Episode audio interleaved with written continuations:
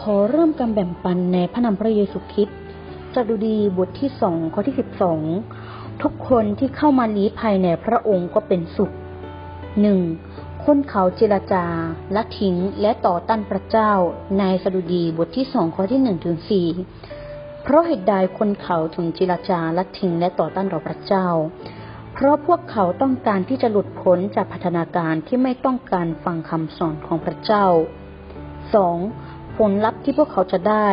เพราะความบาปของพวกเขาจึงได้รับการตำหนิและความหวาดกลัวจากพระเจ้า และพวกเขาจะไม่ได้รับความสันติสุขเลย 2. ควรดูการเสียสละของพระเมสสิยาผู้ช่วยให้รอดที่ฟื้นคืนจากความตาย ในสดุดีบทที่สองข้อที่หกถึงเจ็ดพระเยซูเต็มใจที่จะเปลี่ยนแปลงชีวิตภายในของเรา ในสดุดีบทที่แปดถึงเก้า เพื่อที่พระองค์จะมอบให้เรามีชีวิตนิรันดร์และมีความสงบสุขนั่นเอง 3. เราควรจะกลับใจตื่นขึ้น วางใจและยอมรับการสั่งสอนจากพระเจ้า หรือจากพระวจนะ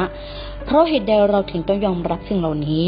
เพราะเกรงว่าถ้าหากเราไม่ยอมรับพระเจ้าจะทรงพระพิโรธและมนุษย์บนโลกนี้จะพินาศในพระวทะเพราะพระพิโรธของพระองค์กำลังจะออกฤทธิ์